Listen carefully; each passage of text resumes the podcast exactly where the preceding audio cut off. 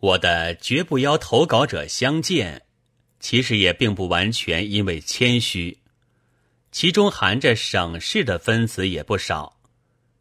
由于历来的经验，我知道青年们，尤其是文学青年们，十之九是感觉很敏，自尊心也挺旺盛的，一不小心极容易得到误解。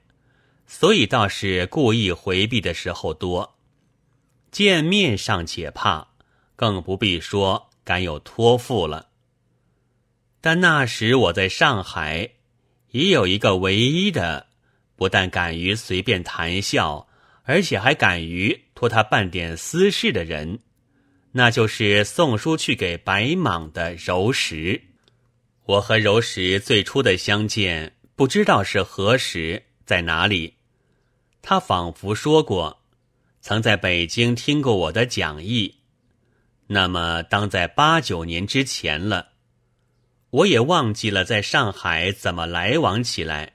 总之，他那时住在景云里，离我的寓所不过四五家门面，不知怎么一来就来往起来了。大约最初的一回，他就告诉我是姓赵。名平富，但他又曾谈起他家乡的豪绅的气焰之盛，说是有一个绅士，以为他的名字好，要给儿子用，叫他不要用这名字了。所以我疑心他的原名是平福，平稳而有福，才正中乡绅的意。对于富字，却未必有这么热心。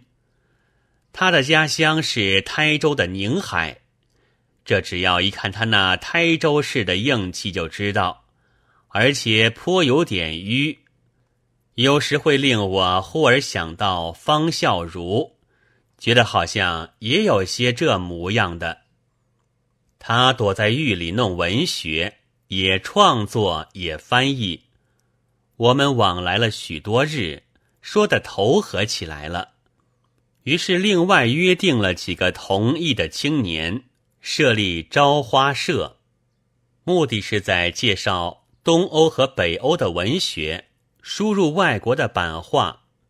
因为我们都以为应该来扶植一点刚健质朴的文艺，接着就印《朝花寻刊》，印《近代世界短篇小说集》，印《意愿朝花》。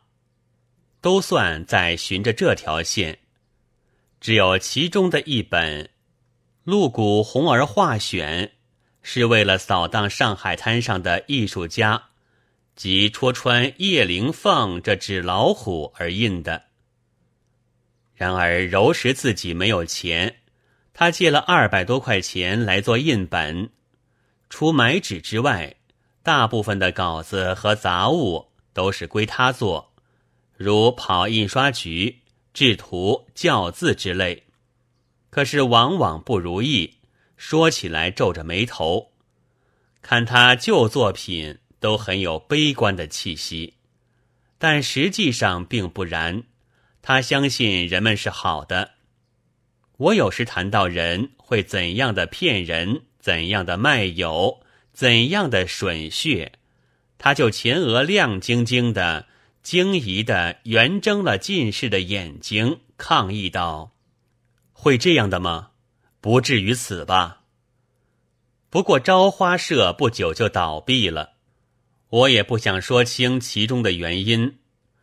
总之是柔石的理想的头先碰了一个大钉子，气力固然白花，此外还得去借一百块钱来付纸账。”后来，他对于我那人心为微说的怀疑减少了，有时也叹息道：“真会这样的吗？”但是，他仍然相信人们是好的。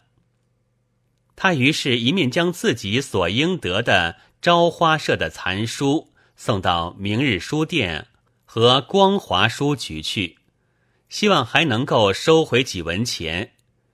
一面就拼命的译书，准备还借款。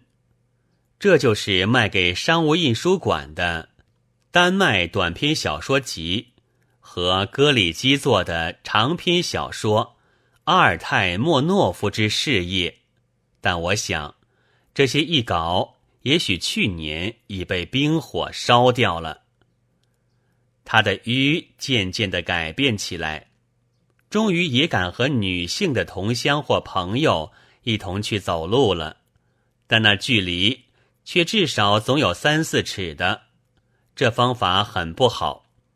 有时我在路上遇见他，只要在相距三四尺前后或左右，有一个年轻漂亮的女人，我便会疑心就是他的朋友。但他和我一同走路的时候，可就走得近了，简直是扶住我，因为怕我被汽车或电车撞死。我这面也为他近视而又要照顾别人担心，大家都仓皇失措的愁一路，所以倘不是万不得已，我是不大和他一同出去的。我实在看得他吃力，因而自己也吃力。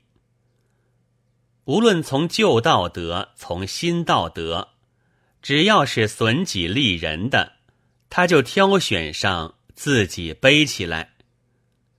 他终于决定的改变了。有一回，曾经明白的告诉我，此后应该转换作品的内容和形式。我说这怕难吧？譬如使惯了刀的，这回要他耍棍，怎么能行呢？他简洁的答道：“只要学起来。”他说的并不是空话。真的也重新学起来了。其实他曾经带了一个朋友来访我，那就是冯坑女士，谈了一些天。我对于他终于很隔膜，我疑心他有点罗曼蒂克，急于事功；我又疑心柔石的进来要做大部的小说，是发源于他的主张的。但我又疑心我自己，也许是柔石的先前的斩钉截铁的回答，正中了我那其实是偷懒的主张的伤疤，所以不自觉的迁怒到他身上去了。我其实也并不比我所怕见的神经过敏而自尊的文学青年高明。他的体质是弱的。也并不美丽。